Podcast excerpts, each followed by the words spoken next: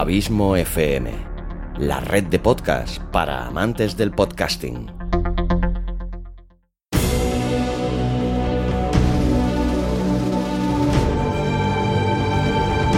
Una producción de Abismo FM y Lorincisus, creada para todos aquellos que quieren disfrutar de su tiempo libre escuchando grandes historias.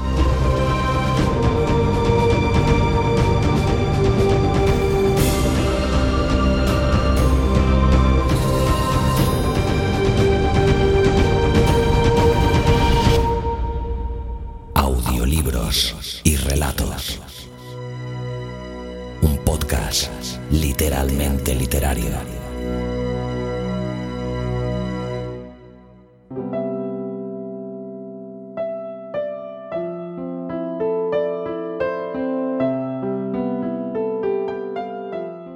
Hola, bienvenido un día más a Audiolibros y Relatos, tu podcast literario de cabecera, o eso esperamos Luis Carballés y un servidor. Gracias por estar ahí. Mi nombre es Xavi Villanueva y en este nuevo capítulo, el vigésimo tercero de esta segunda temporada, te traigo un relato pues de nuestro primer autor invitado de la temporada, el gran Oscar Magadán que conociste ya en capítulos anteriores.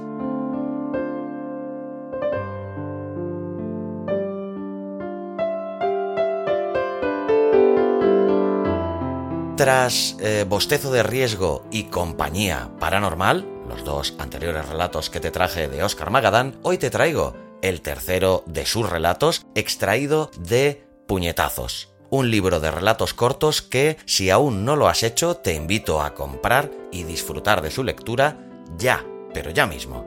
Ya estás tardando. Te garantizo que lo vas a pasar en grande y no te va a dejar para nada indiferente.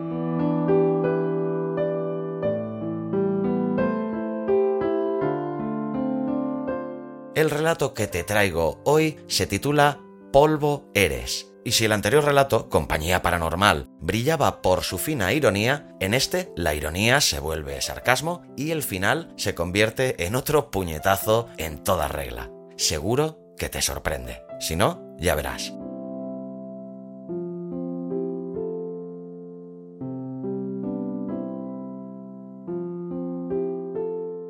Antes de dejarte con Oscar, para que te cuente más detalles sobre su relato, quiero agradecerte como siempre tu escucha y por encima de todo, tu valioso tiempo. Espero que te guste el relato de hoy y que lo disfrutes.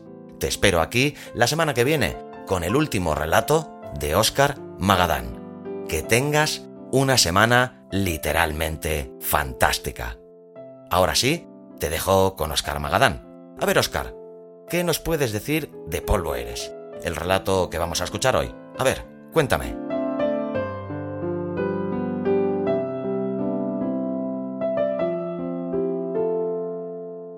Una confesión, Xavi. Empezaré confesando que, normalmente me resulta más difícil hablar que escribir, principalmente porque cuando escribes eh, tienes más tiempo para, para, pensar en lo que quieres transmitir y por lo tanto menos posibilidades de equivocarte. ¿no? Eh, también es cierto que como contrapunto las palabras, como ya sabemos, se las lleva el viento, por lo que si dices alguna tontería, lo bueno es que la gente no tarda demasiado en olvidarlo. Sin embargo, lo escrito permanece. Bueno, también es cierto que hablando contigo por aquí, mmm, lo, hablado también va a permanecer, o sea que todavía si me apura se complica mucho más. Eh, respecto a Polvo Eres, eh, pues la historia es bien distinta, ¿no? Porque mira, esto surgió porque hace ya bastante tiempo llegó a mis manos la convocatoria de una marca de calzado que buscaba creativos para promocionar unas nuevas botas que iban a salir al mercado. Entonces el concurso consistía en enviar una historia que sirviera para promocionar ese nuevo lanzamiento de las botas. Pues nada, yo me, puse a pensar en algo y se me ocurrió la idea de, la estatua, la escultura de mujer que vuelve a la vida después de que un hombre la bese, ¿no? Y luego el hombre quede transformado en roca uh, después de ese, de ese beso mortal. Pues la idea era que la chica, al estar completamente desnuda, decidiera coger de entre los ropajes del hombre pues solamente su calzado, ¿no? Las botas del anuncio y se fuera caminando desnuda y con las botas. Pues esa, esa era un poco la idea del anuncio y de donde surgió la idea original de, Polvo Eres, ¿no? El tema es que no acabé de escribir la historia a tiempo y nunca la llegué a enviar a, aquel concurso. Lo único es que así le puede dar al relato pues eh, otro final quizás un poco más oscuro, pero más a, a mi gusto en ese momento.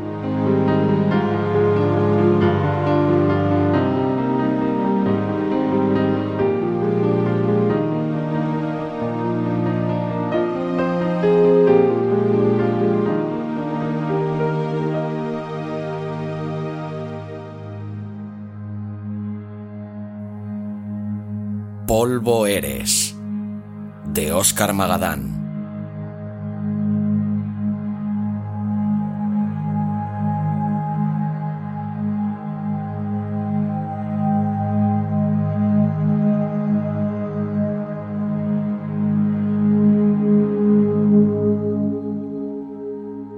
Caminaba sin rumbo, al amparo de la noche, la cabeza gacha y las manos hundidas en los bolsillos del gabán. Andaba rumiando sus miserias, incapaz de encontrar una salida al laberinto vital en que se hallaba. La ciudad dormía a esa hora y solo algún coche solitario circulaba por la misma, iluminando fugazmente con sus faros las calles perladas de humedad. Una ráfaga de viento solitaria se divertía haciendo volar entre las casas bolsas de plástico y restos de papel. A lomos del travieso torbellino llegó hasta sus oídos un sonido hipnótico y sensual que le pareció provenir de algún lugar elevado. Intrigado, alzó la vista y vio a la luna llena descansando sobre los góticos pináculos de la catedral su luminosidad prendida en ellos. No supo precisar si el susurro subyugante que hacía vibrar el interior de su cabeza procedía directamente del astro blanquecino o se propagaba desde el tejado de la iglesia. Lo cierto es que, abducido por la extraña melodía, se olvidó de todos sus problemas. Desvelar la procedencia de aquel misterio cantarín pasó a ser su prioridad. Quedó embocado su futuro en un solo carril. Quiso entrar en el templo y empujó las enormes puertas de madera adornadas con santos y escenas de milagros, pero las encontró cerradas a cal y canto, como si ciertamente Dios durmiera dentro de la catedral aquella noche y no quisiera ser importunado. Sin amilanarse, miró hacia arriba y comenzó a escalar por contrafuertes, muros y cornisas, ascendiendo aferrado a los ladrillos centenarios, retando a la gravedad con cada movimiento. Al llegar a la techumbre de la iglesia, pudo divisar a la luna pudorosa ocultándose tras un manto de densos nubarrones. Selene, antes de irse, proyectó un último haz de luz sobre una escultura con forma de mujer. El virtuosismo y la belleza de la estatua iluminada, rodeada por un mar de gárgolas deformes, le atrajo como un faro. El hombre, ensimismado, caminó hacia la escultura lentamente, abandonándose cautivo a su contemplación. Se fascinó con su mirada profunda y gélida de piedra, con la talla carnosa de sus labios, con la arrogancia desnuda de sus pechos de alabastro, con cada hueso cincelado en su columna vertebral. Contempló la esfinge de la fémina como si fuese la primera mujer que había visto en el mundo, como si fuese la última mujer que fuera a ver. Se fijó, asimismo, que en el pedestal sobre el que descansaba la figura rezaba una inscripción. Unidos para siempre, 1926. Sin reparar en la tormenta que crepitaba a su alrededor, obnubilado frente a la hermosura de la talla, acercó sus labios lentamente a las mejillas inertes de la joven al tiempo que perfilaba con sus dedos el contorno de su cara.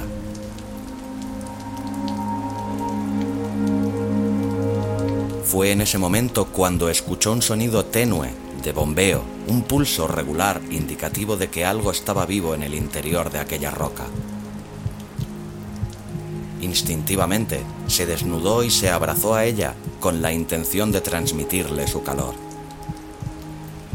Pudo entonces percibir con absoluta claridad un corazón latiendo dentro de la misma.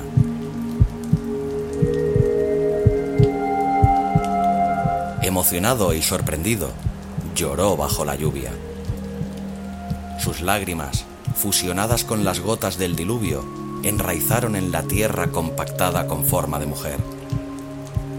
Quizás, fruto del amor que sintió en ese momento, brotó de nuevo la vida en la escultura, se despertaron la sensibilidad y la conciencia de la doncella después de un largo sueño. El hombre, en un estado de íntima catarsis, pudo presenciar atónito la transformación del alabastro en carne, la sangre fluyendo de nuevo por las venas, los músculos tensarse perezosos, los párpados pétreos de la ninfa abrirse lentamente. Dos humanos, uno frente al otro, empapados por el persistente chaparrón, se observaron expectantes en silencio. Luego se cogieron de las manos y ella le besó.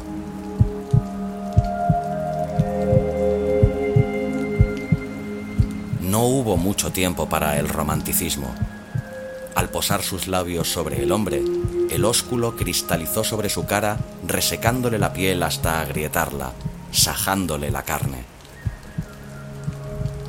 En apenas unos segundos, la natural elasticidad de su epidermis dio paso a la rigidez más absoluta.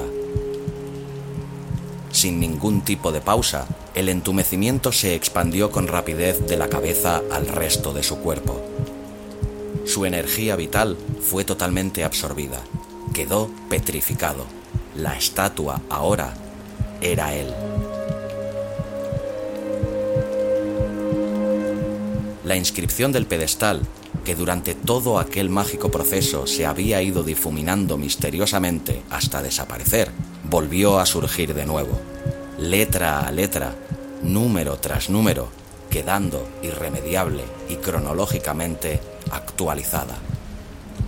Unidos para siempre, 2019. La mujer observó las ropas del hombre sobre el suelo en un acto, se supone, de rebeldía juvenil, decidió calzarse las botas solamente. Después, tras acariciar la nueva estatua con gesto afectuoso, corrió desnuda, libre y exultante, saliendo de la catedral dispuesta a aprovechar su nueva vida.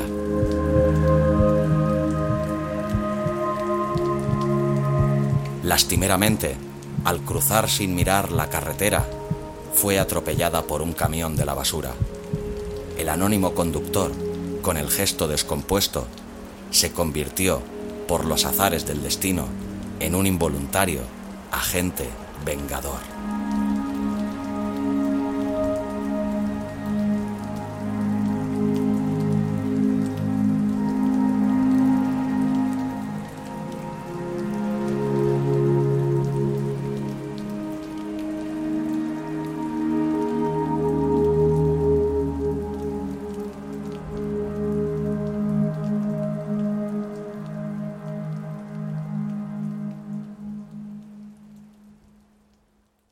Si te ha gustado el relato, ayúdanos a hacer crecer este proyecto compartiéndolo en tus redes sociales o dejándonos un comentario tanto en el propio podcast como en su correspondiente artículo en la web abismofm.com.